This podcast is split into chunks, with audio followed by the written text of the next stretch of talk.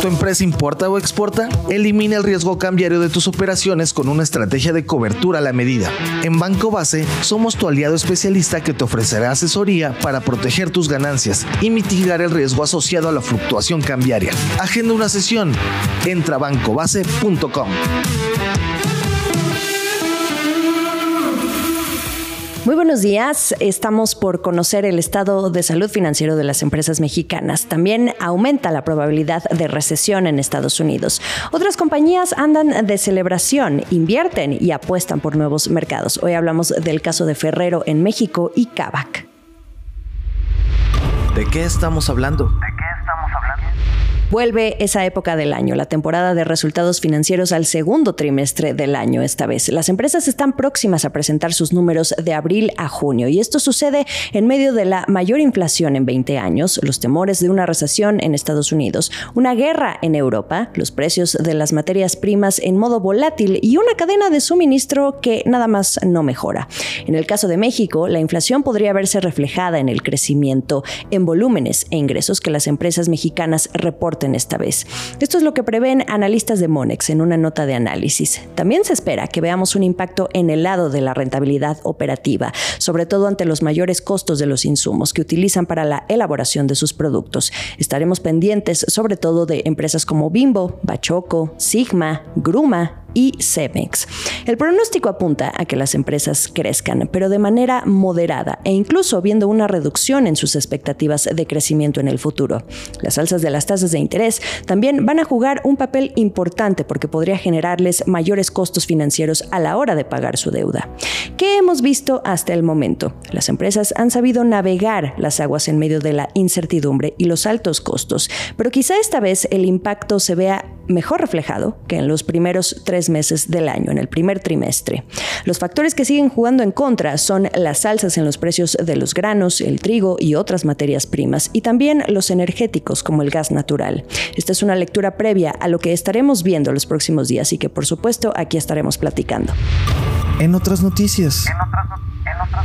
Las probabilidades de recesión en Estados Unidos están aumentando. Hoy son mucho más altas para finales de 2023 y principios de 2024. Estas son las más recientes proyecciones de Bloomberg Economics. Hoy esa probabilidad de que Estados Unidos entre en recesión el próximo año subió en 38%. El modelo de probabilidad de Bloomberg Economics contempla una serie de factores que van desde los permisos de construcción de viviendas y los datos de encuestas de consumo hasta la diferencia entre los rendimientos del bono del Tesoro estadounidense a 10 y 3 meses. El dato a destacar es que este 38% se compara con el 0% de hace unos meses. El riesgo de recesión hoy es más alto y está aumentando sustancialmente. Esto lo dice Anna Wong, la economista en jefe para Estados Unidos de Bloomberg Economics. ¿Y a qué se atribuye este aumento en la probabilidad? A dos factores. Primero, la moderación de las perspectivas de ganancias de las empresas y el importante deterioro de la confianza del consumidor el dato más seguido es el que publica la Universidad de Michigan. En junio, la encuesta de confianza del consumidor mostró un retroceso, pero también un declive en un indicador del cambio esperado en las condiciones empresariales en un año. Fue una de las lecturas más bajas desde que se tiene registro y eso es desde 1978. ¿Recuerdan ese término que platicábamos la semana pasada sobre el aterrizaje suave? Ese que implica que haya un enfriamiento de la actividad económica que no conduzca a una recesión. Bueno, pues tal como lo decía Agustín Carstens o el propio Jerome Powell, esto se mira difícil. Esto es el dato del día. Este dato les va a gustar a los amantes del chocolate. Ferrero acaba de cumplir 30 años de iniciar operaciones en México. Esta empresa, que es dueña de las marcas Ferrero Rocher, Kinder y Nutella, produce anualmente 42.500 toneladas para estos productos. Y de esto, el 60% de la producción se destina para los consumidores mexicanos y el otro 40% es para exportar. Aprovechando que anda de aniversario, esta semana la empresa anunció una inversión de más de 50 millones de dólares para crear una nueva línea de producción, específicamente para los chocolates de la marca Kinder. Será en la planta que tiene en Guanajuato, en San José y Turbide, y el dinero también va a servir para expandir su capacidad de almacenamiento. Lo que quiere Ferrero con esta inversión también es incrementar esa capacidad de producción para alcanzar las 60.600 toneladas. El CEO de Ferrero en México, Paolo Cornero, dijo que esta inversión la llevan planeando desde hace dos años con miras a apuntar estratégicamente al crecimiento de la empresa. El último sorbo.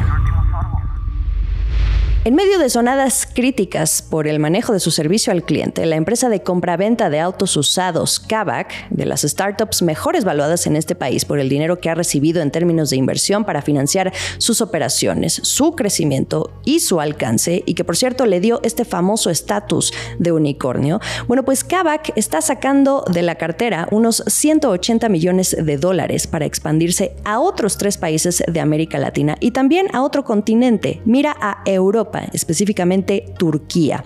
Serán 120 millones para aterrizar en Colombia, Chile y Perú y unos 60 millones para instalarse en Turquía, de donde, por cierto, la empresa ya tiene personal trabajando desde allá desde hace un año y esto para estudiar las condiciones del mercado. Pese a esta inversión, Kavak está recortando costos en los países en donde ya opera y estos son México, Argentina y Brasil. De hecho, Carlos García Otati, el CEO de la compañía, dijo en entrevista con Bloomberg News que esto se debe por el entorno económico.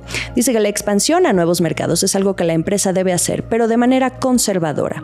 No olvidemos que esta inversión que hace Kavak también ocurre en medio de este invierno que también vemos en las startups, a medida que los fondos de inversión están optando por la cautela a la hora de soltar más dinero.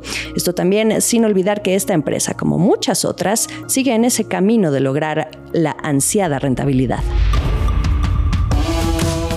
Sigamos el resto de la información económica, financiera y de negocios, por supuesto a través de bloomberglinea.com. Les invito a seguir este videocast a través de arroba la estrategia MX, por si no quieren solo escucharlo a través del podcast en Spotify y otras plataformas. También nos vemos en YouTube para ver los episodios completos y en Instagram por si quieren compartir fragmentos de lo que aquí platicamos. Les deseo un feliz jueves.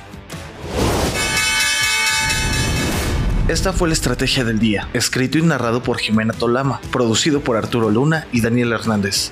Que tengas un día muy productivo.